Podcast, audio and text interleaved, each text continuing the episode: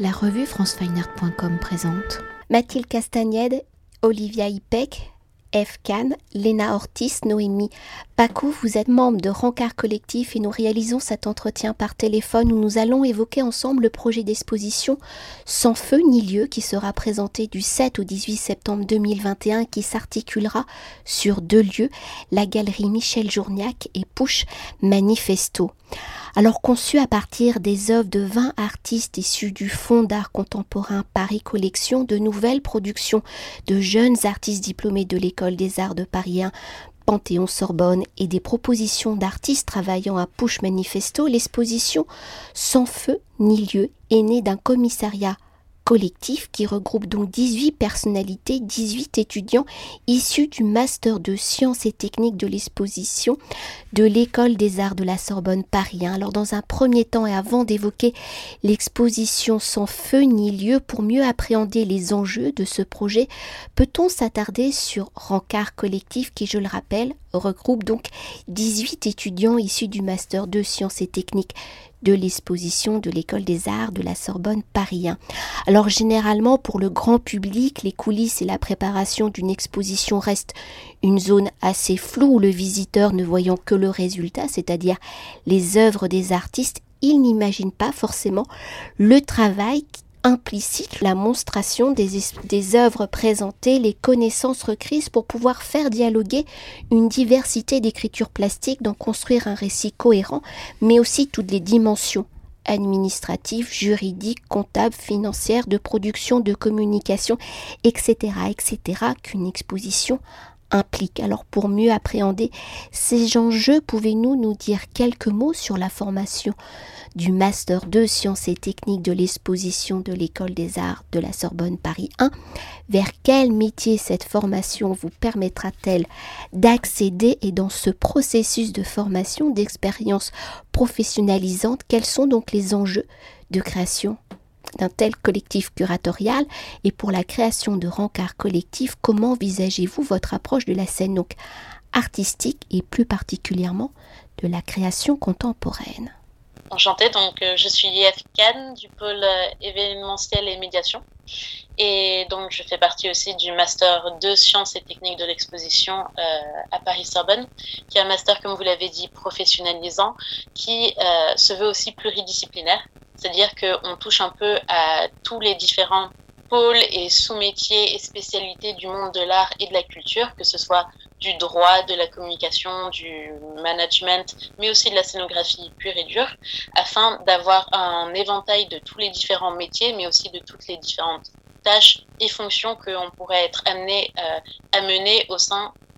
de notre carrière. Donc euh, je pense que c'est une formation qui est extrêmement enrichissante parce que justement on touche un peu à tout et on vient tous à certains à différents niveaux euh, d'études, différents niveaux de carrière aussi. Euh, et donc, on amène avec tout ça notre bagage euh, professionnel et notre bagage personnel pour dire qu'est-ce qu'on souhaite faire des outils qui nous sont donnés. Le point de vue professionnalisant est encore plus intéressant parce qu'on est tout au long de l'année en contact avec des professionnels du métier qui nous donnent la réalité concrète de ce que l'on souhaite faire et nous permettent aussi de comparer la théorie et la pratique afin de mieux nous réaliser, nous, professionnellement faire le pont avec euh, notre euh, collectif. Et du coup, cet aspect professionnalisant, il s'appuie sur un peu différentes choses dans le master, à savoir dans un premier temps les stages, avec un accent qui est vraiment porté sur l'expérience professionnelle, mais aussi un certain nombre de travaux euh, pratiques et d'exercices pratiques au sein des cours et en dehors. Et c'est là que se constitue chaque année en fait un collectif curatorial, qui cette année est donc Rancard Collectif. Et via ce, ce collectif, nous euh, organisons une exposition chaque année. Et donc c'est une exposition qui à la fois s'organise dans le cadre du master, mais est à la fois très indépendante puisque euh, elle ne compte pas euh, pour un de nos cours, ne fait pas partie de, de nos ECTS ou, ou autres. Alors après ce tour d'horizon sur les enjeux de la formation donc du master 2 sciences et techniques de l'exposition de l'école des arts de la Sorbonne Paris 1 pour entrer au cœur du projet sans feu ni lieu, l'exposition se fait donc une réflexion sur la notion de chez soi, une notion qui au regard de l'actualité des différents confinements dus à la crise sanitaire, mais aussi des migrations, de ce flux permanent hein, du déplacement des populations pour essayer de trouver justement un chez soi, un chez-soi sans guerre, sans catastrophe écologique et économique, sans terre qui brûle, sans terre inondée, sans murs qui poussent. Alors dans cette agitation permanente du monde et de ses populations, le chez-soi, cette image du cocon douillet devient une utopie à atteindre, à accomplir pour construire ce projet aux multiples regards, aux multiples points de vue. Quelles ont été les réflexions justement du groupe curatorial de rencard collectif pour interroger cette notion de chez soi et pour mieux appréhender vos réflexions, comment son titre, sans feu ni lieu, est-il une porte d'entrée à définir la complexité donc de cette notion du chez soi? Donc oui, moi je suis, Noémie et par rapport à euh, cette question du collectif qui s'est construit, c'est aussi ce qui nous a réunis et on s'est donc euh, on s'est nommé euh, Rencard collectif parce qu'il y avait tout de suite aussi cette idée de rencontre en fait, cette rencontre entre nous en tant que membres du collectif et aussi la rencontre qu'on avait envie de, de, de, générer en fait dans notre exposition et les, et les divers événements qui, qui vont se produire à cette occasion. Euh, donc le rencard, c'était aussi, euh, en utilisant ce mot euh, un peu d'argot désuet, on va dire, qui est pourtant voilà, assez clair, de mettre aussi une petite touche d'humour, on va dire, dans, notre approche et de laisser un peu ouvert l'ambiguïté aussi à, ce sujet-là. Et la rencontre, c'est aussi tout, ce qui a dynamisé les premières approches par rapport à notre sujet. On avait une carte blanche totale qui nous était offerte. Donc à la fois un, une opportunité géniale et aussi quelque chose voilà de, presque assez effrayant. Du coup, il a fallu un peu tous et tout s'apprivoiser dans cette rencontre et, euh, et donc les, comme vous disiez euh, dans votre euh, dans votre introduction, on avait un certain nombre de choses en, commun pour sûr qui était d'avoir vécu cette année très spéciale de confinement, etc. Et donc, je pense que assez naturellement, nos conversations, parce que le, le début de ce projet, il s'est fait énormément en conversation entre tous les membres euh, du collectif. Et, euh, et, nous sommes rapidement venus sur ces questions du chez-soi, cette appréhension euh, à notre environnement intime, mais aussi nos environnements partagés, nos environnements plus larges de la ville, et aussi relationnels et politiques. Et donc, il y a quelque chose comme ça qui s'est formé dans, l'expérience collective autour de cette question d'un chez soi voilà qui est difficile à sentir et pourtant qui est quelque chose de euh, qui nous a, qui a été bouleversé dans ce moment de confinement. Et donc c'était dans cette euh, euh, exploration on va dire un peu oui expérimentale de nos expériences individuelles et collectives qu'on se partageait. On s'est on s'est dit des choses parfois intimes et, et c'est comme ça que les réflexions autour du chez soi sont sont nées. Après, je pense que c'est aussi euh, important de souligner qu'au vu des conditions, ben, nos rencontres, elles se sont faites principalement virtuellement.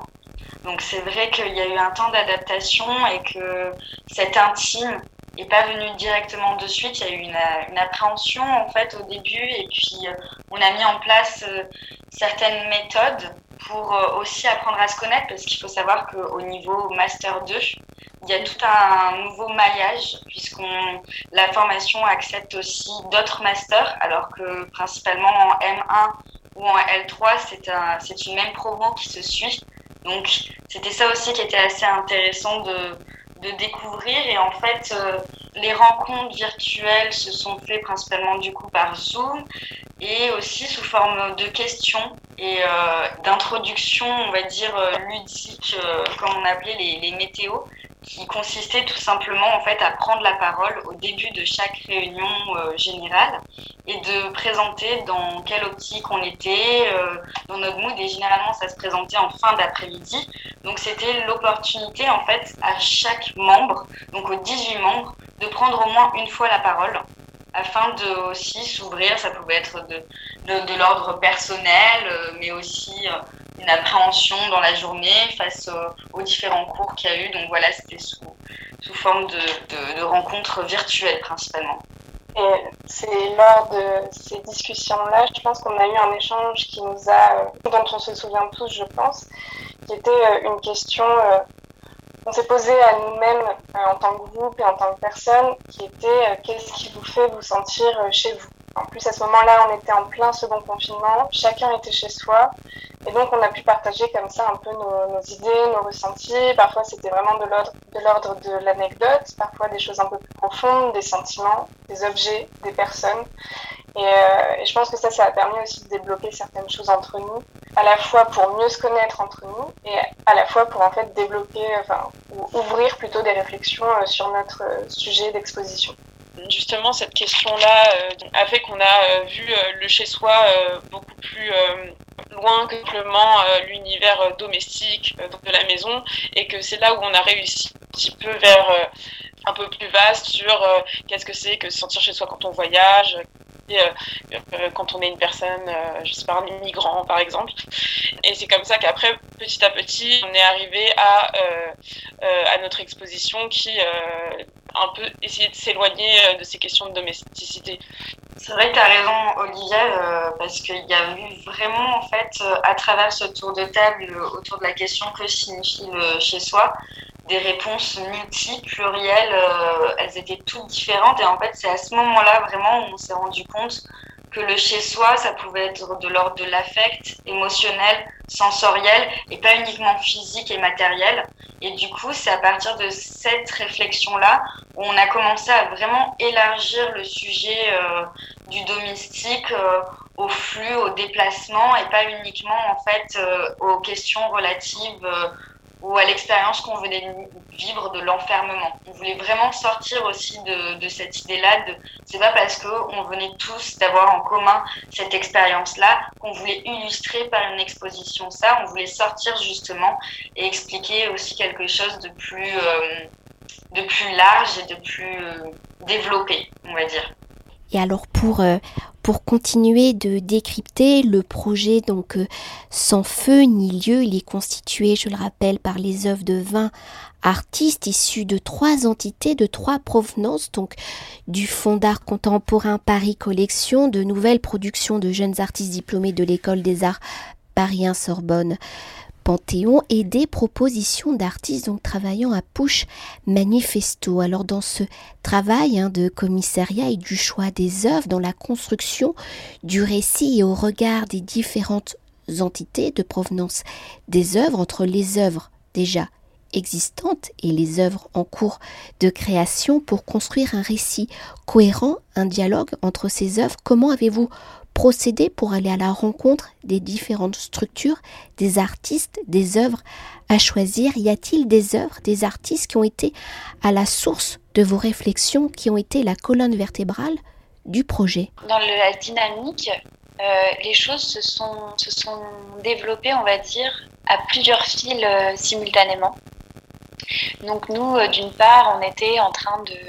dialoguer entre nous, de, commencer à réfléchir sur ces sujets qui nous animaient, euh, de faire l'expérience euh, d'une expression, d'une idée du chez-soi qui est décloisonnée, qui est dans cette virtualité, qui est dans cette, dans cette dynamique relationnelle. Donc on avait ça déjà, mais il manquait, mine de rien, dans cet exercice qui, était, qui est pour nous quand même un exercice voilà, d'une première exposition qu'on produit, de dire par où on commence ensuite euh, du côté des œuvres, du côté des espaces d'exposition parce qu'on on était euh, euh, complètement libre. il faut savoir que chaque, chaque année, donc l'exposition qui se, qui se réalise par, par le collectif issu du master sciences et techniques de l'exposition se, se, tient normalement, enfin normalement, en tout cas généralement, à la galerie Michel Journiac, qui est donc la galerie attenante à l'école des arts de la Sorbonne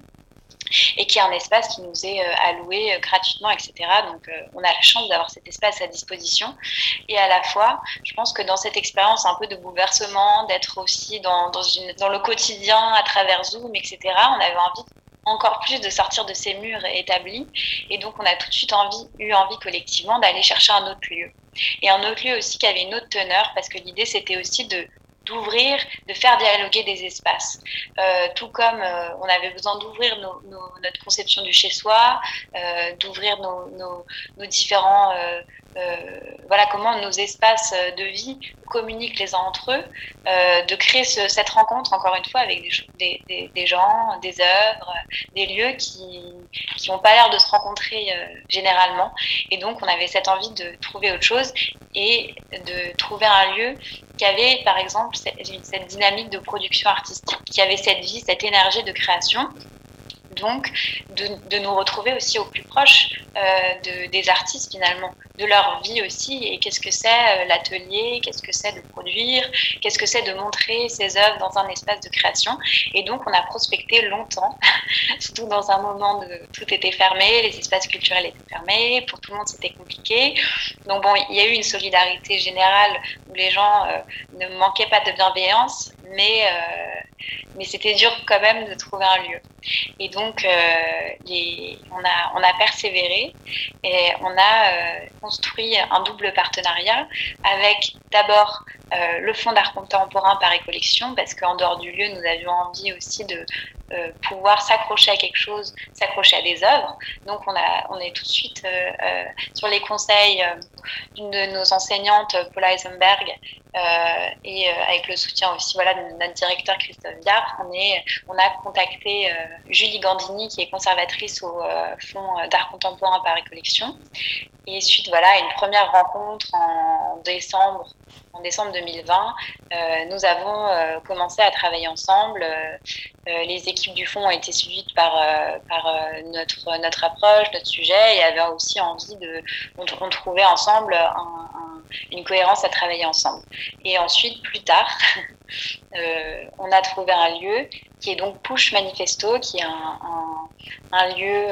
qui a été récemment une ancienne tour de bureaux qui a été récemment réinvesti par euh, l'organisme euh, Manifesto pour, des, voilà, pour développer un certain nombre de, d'espaces de travail pour les artistes qui sont, je crois, au nombre quasiment 260. Donc c'est là qu'il aura lieu,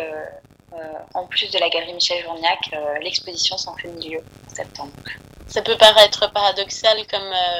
relation aux œuvres et aux artistes parce que la plupart des curateurs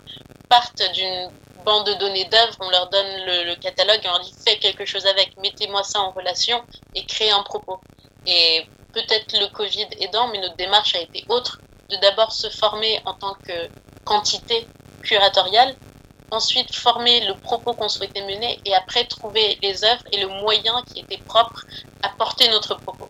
Tout à fait. Et si je peux encore plus rebondir, parce que c'est vrai que j'avais pas, euh, j'ai pas euh, abordé la question vraiment des œuvres et comment on s'est euh, confronté à la collection, parce que c'est quand même une très vaste collection, le Fonds d'art contemporain de la ville de Paris, parce que voilà, il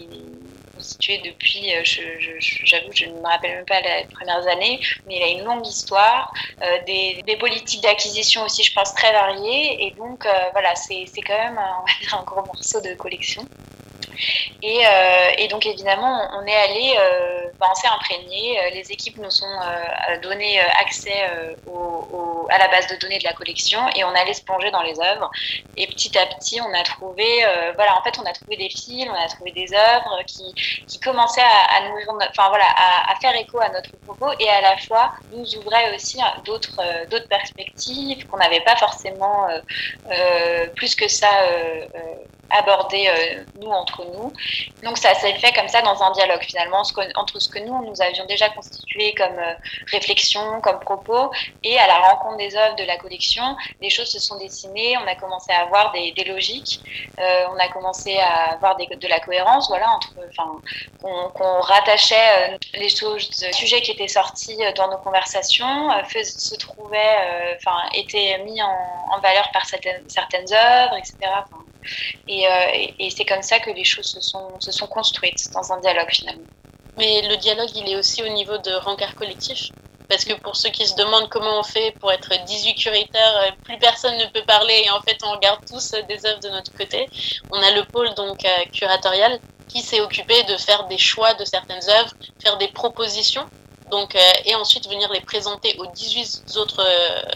membres curateurs enfin commissaire d'exposition, en leur disant qu'est-ce que vous en pensez, est-ce que ça, ça peut répondre à ce propos? Et après,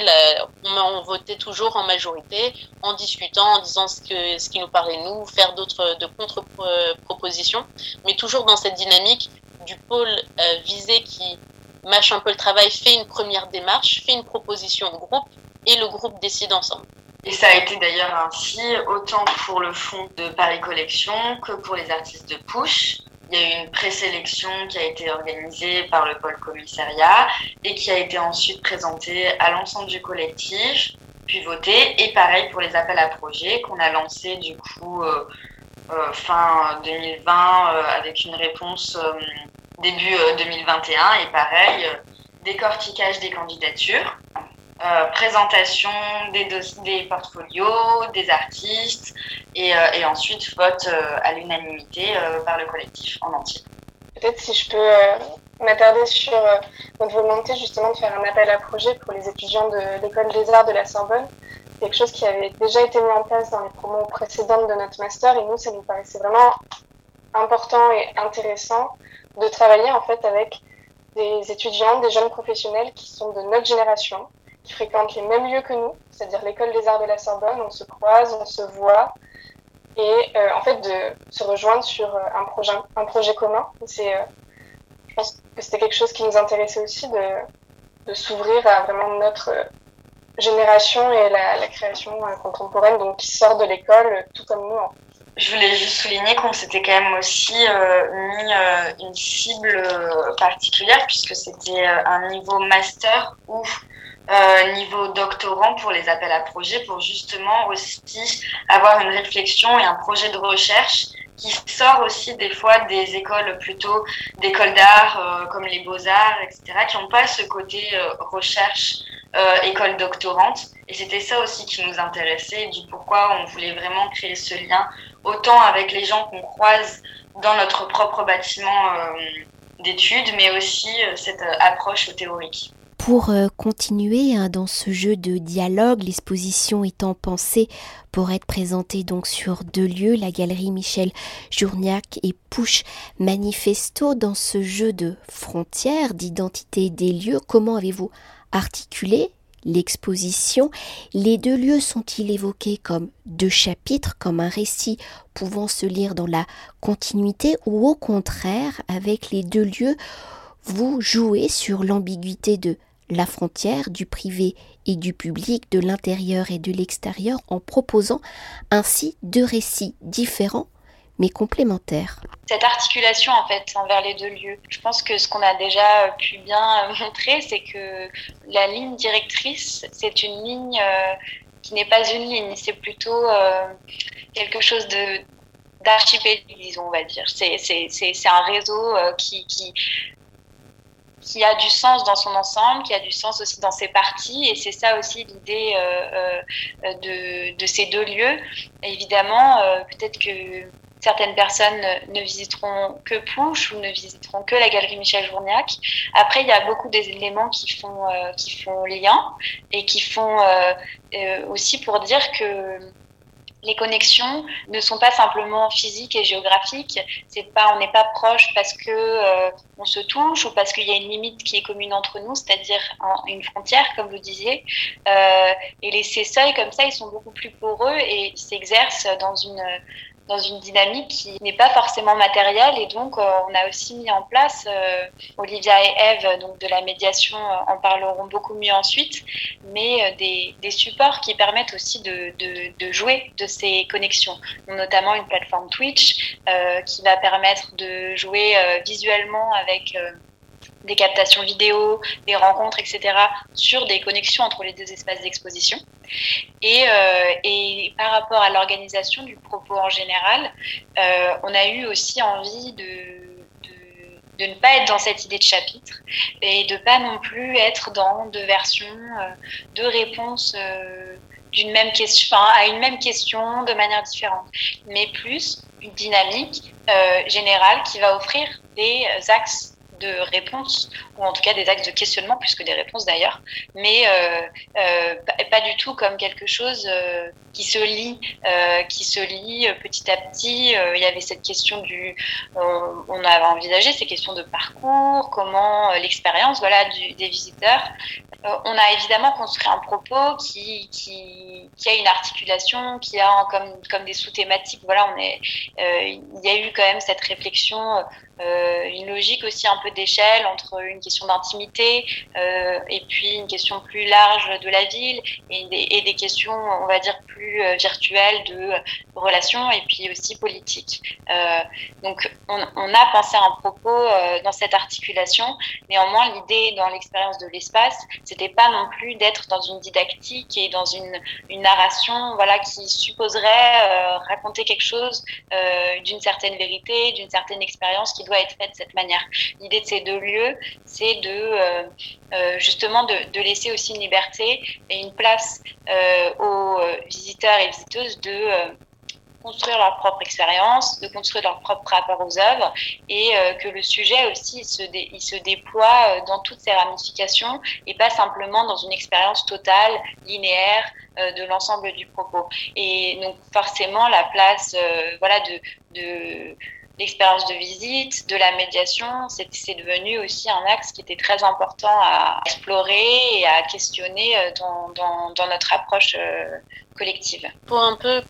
concrétiser ce que disait Noémie du point de vue médiation, donc c'était vrai que c'était un challenge pour nous de comment réussir à mettre euh, deux lieux en commun et de dire au public qu'il avait sa place dans les deux lieux et que c'était pas un choix en fait entre est-ce que je vais à l'un ou est-ce que je vais à l'autre parce qu'il est plus près de chez moi ou parce que le thème est différent, mais que c'était vraiment complémentaire.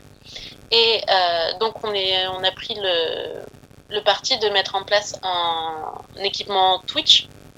donc euh, qui permettrait à la fois, à la, grâce à des vidéos, de proposer un regard sur les deux espaces et une communication entre les deux c'est-à-dire comme un chat, un lieu de parole qui serait libre, qui n'est pas du tout réglementé par euh,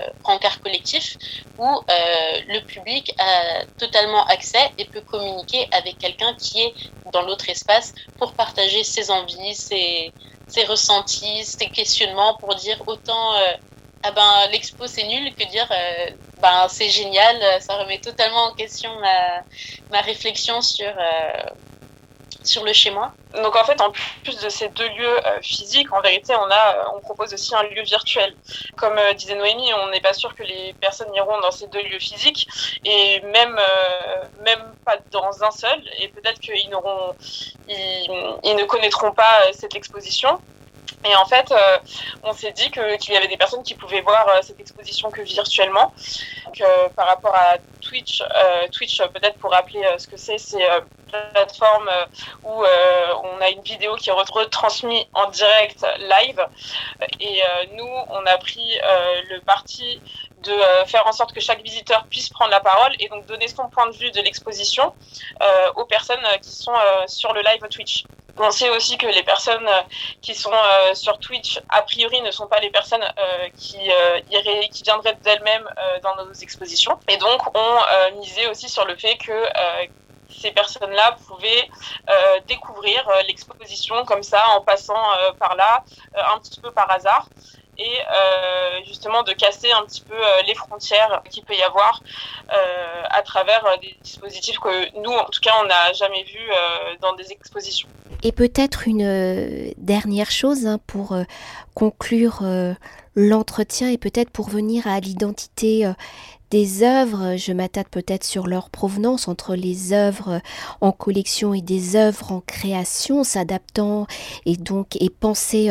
peut-être plus particulièrement pour la thématique de l'exposition avec donc vos appels à candidature pour construire le récit de sans feu ni lieu, comment justement le dialogue s'opère-t-il entre les œuvres pensées pour et les œuvres qui sont projetées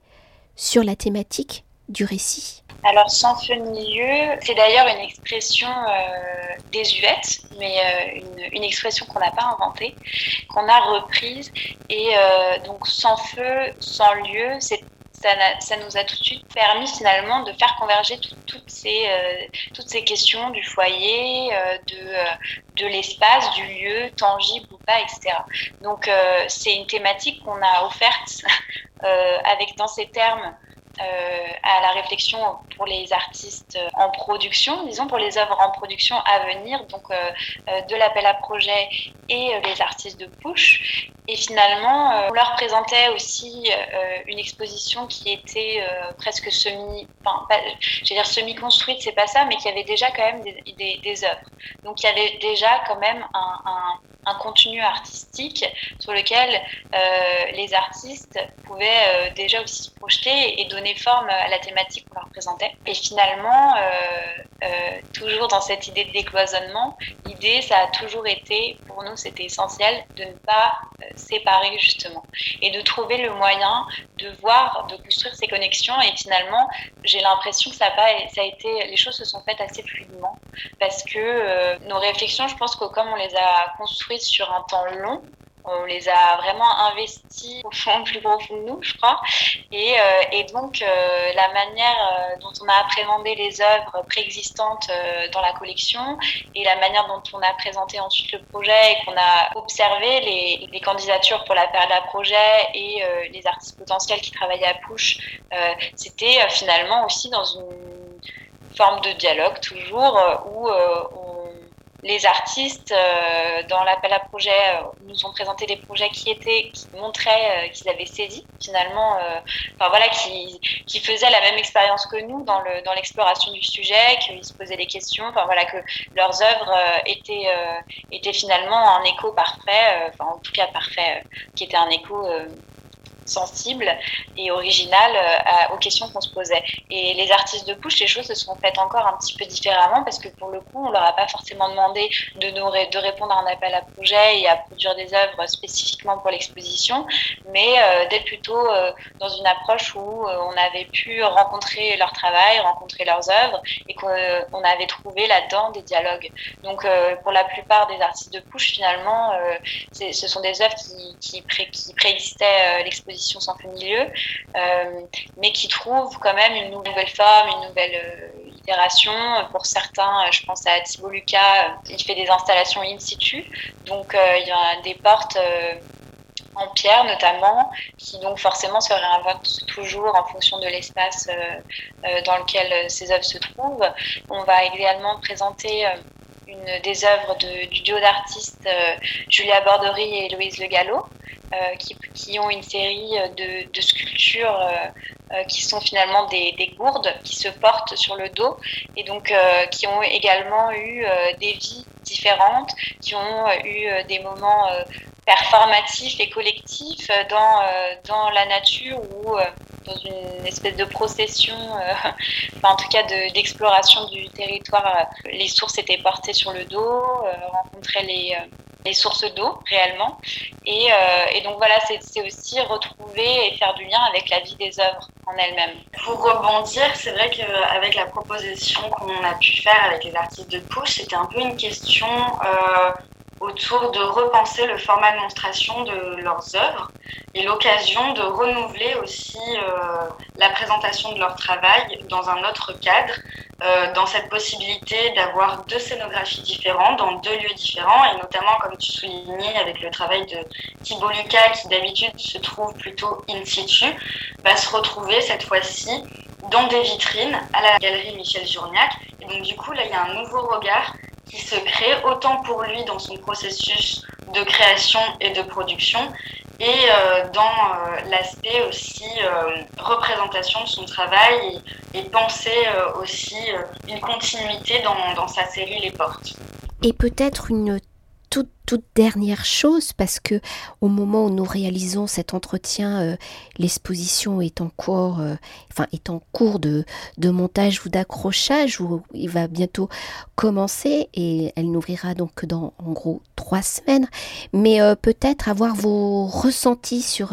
cette expérience au final d'une année qui va bientôt se concrétiser avec la véritable rencontre aussi avec le public. Déjà, ce qu'il faut dire, c'est que justement, euh, l'exposition, euh, traditionnellement, elle se déroule euh, au printemps, l'exposition du master.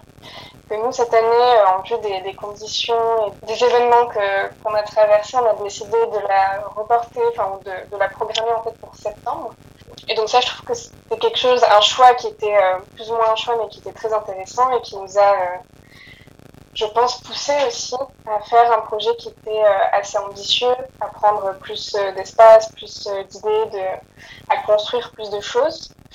et donc là, on est sur la fin. Euh, là où tout se, se concrétise et, va prendre vie. Et je veux dire que c'est assez excitant parce qu'on est sur la fin et que euh, on va participer aussi à une espèce d'effervescence à la rentrée dans la programmation artistique, culturelle euh, parisienne et en Ile-de-France. Mais si je peux continuer, ce qui est intéressant sur toute cette année, c'était vraiment un gros travail d'une année. On a mené de front en parallèle de nos stages, de nos cours, etc. Et que par la répartition de nos différents pôles, ce qui est intéressant, c'est que au fil de l'année, enfin, tout s'est construit au fur et à mesure, que certains pôles ont pris le relais sur d'autres à, certaines, à, certains, euh, à certaines étapes et à certains processus de conceptualisation et de production de l'exposition. Donc là, en ce moment, enfin, moi, je, je, fais partie du pôle production, donc en ce moment, on est vraiment au cœur du sujet sur euh, la dernière ligne droite, euh, la production de l'exposition. Pour compléter, moi j'allais dire que bah, en vérité euh, là ça commence à être assez compliqué et assez stressant parce que on est pour la plupart en stage. En même temps, c'est on est au mois d'août donc il y a aussi les vacances et on a l'exposition qui arrive donc la vérité, c'est surtout que là, on commence à être vraiment dans le vif du sujet. Et en même temps, voilà, c'est excitant. Mais euh, moi, par exemple, pour ma part, pour le pôle médiation, euh, c'est vrai qu'on se demande si euh, on a bien fait les choses, quel retour on va avoir, et ça pour même toute l'exposition en général. Pense que oui, qu'on on s'est pas épargné, enfin, on s'est pas facilité la tâche, mais c'est, aussi ce qui est, très chouette dans ce projet, c'est qu'on a, eu tellement toutes les libertés euh, euh, qu'on a voulu tout faire, parce que c'est aussi voilà cet exercice, donc travailler avec une collection, euh, travailler avec des jeunes artistes, les accompagner dans la production. Pour nous, c'était hyper important, et, aussi voilà travailler avec des artistes qui sont un petit parfois un, un peu plus confirmés et d'être dans cette gestion plus de près, etc. Donc d'un côté, c'est un, une expérience géniale parce que je pense que c'est une espèce de cas d'école. Euh, enfin, voilà, on, apprend énormément de nos propres choix, de nos propres envies, etc. Mais donc voilà, l'ambition des choses fait que c'est énorme. et que voilà, en plus de ça, on le fait dans, durant une année qui a été compliquée pour tout le monde, euh, secteur culturel euh, tout particulièrement, les, pour les artistes c'est aussi compliqué, etc. Et donc je pense que c'est vrai que là on arrive où c'est très stressant. Enfin moi par exemple je suis en, Alsace, euh, donc tout se joue ici beaucoup à distance, toujours. Ça a été le cas tout le temps et c'est jusque là on est à trois semaines de l'exposition et c'est encore le cas. Et donc, euh, je, rejoins complètement Olivia sur le fait que là, il y a une espèce de, sensation, les choses presque nous échappent, on, y est presque et on sait vraiment pas ce que ça va donner. C'est à la fois euh, stressant et à la fois, je pense, très excitant aussi et, euh, on n'aura pas d'autre choix que d'attendre de voir sur place et de, et de faire au mieux. Et voilà, je pense que arriver en début septembre, euh, voilà, je, on sera aussi, euh, je pense, dans une espèce de lâcher un peu prise et de se dire on va faire au mieux et au moins on le fait et, et ce sera pas parfait, mais euh, ce serait une première expérience qu'on aura réussi à réaliser tout, tout, tout, ensemble, tous ensemble. Et, et je pense qu'on sera, on sera, on sera quand même fiers et en espérant que les retours des publics seront aussi positif et indulgent peut-être si, euh, si besoin. Parce qu'il faut savoir que normalement au sein du Master STE, l'exposition de fin d'année se fait donc la construction de septembre à mai, avril-mai. Et à cause du Covid, on a demandé donc euh, qu'on prolonge un peu notre délai pour faire euh, une belle exposition complète et réussie en septembre. Et en on pense des fois que ça permet de gagner du temps et qu'avoir plus de temps, ça, peut être que positif. Mais en fait, avec plus de temps, on veut faire encore plus, on veut faire encore mieux. Et ça peut aussi, ça, vient avec toutes les difficultés, comme euh, ont exposé les autres, de réussir à réunir 18 personnes avec des vies différentes, qui sont aussi à des moments de leur vie euh, très différents, des gens qui commencent à travailler, des gens qui vont être en stage, des gens qui partent euh, à l'autre bout du monde, ça, c'est défi. Mais c'est quand même une concrétisation quand même euh, sympathique, euh, pleine d'adrénaline, euh, pas uniquement stressante, mais qui apporte aussi des, des, bonnes énergies et, et voilà, c'est une temporalité quand même assez longue de septembre 2020 à septembre 2021. Donc c'est quand même assez intéressant et puis on aura le plaisir aussi de se retrouver physiquement tous ensemble, de rencontrer les artistes physiquement, parce que honnêtement, c'est depuis avril qu'on ne s'est pas vu, puisque les cours se sont terminés en avril, et que depuis avril, chacun a pris son petit chemin euh, de son côté, entre des voies professionnelles ou des déplacements autres, et, euh, ça sera l'occasion de, de vivre aussi l'expérience de la rencontre euh, au travers du lieu d'exposition et au travers d'un an de travail qui sera enfin mis en place et, et réussi, je l'espère. Nous nous sommes beaucoup impliqués euh, dans cette exposition, mais euh, euh, à la fin, on sait très bien que c'est un exercice quand même. c'est peut-être notre première exposition vraiment tous ensemble, toutes et tous ensemble, où on a pu avoir autant de, liberté, on a pu autant expérimenter. Et euh, avec toute expérimentation, forcément, euh, il y a parfois des, choses qui, ne marchent pas ou euh, qui, ne vont pas être à la hauteur de, nos attentes, mais on espère quand même que ça le sera. Mais du coup, on, a quand même conscience que, que, ça pourra ne pas fonctionner totalement comme il faut, mais ça sera pas grave. Merci beaucoup. Merci à vous. Merci. Cet entretien a été réalisé par franceweiner.com.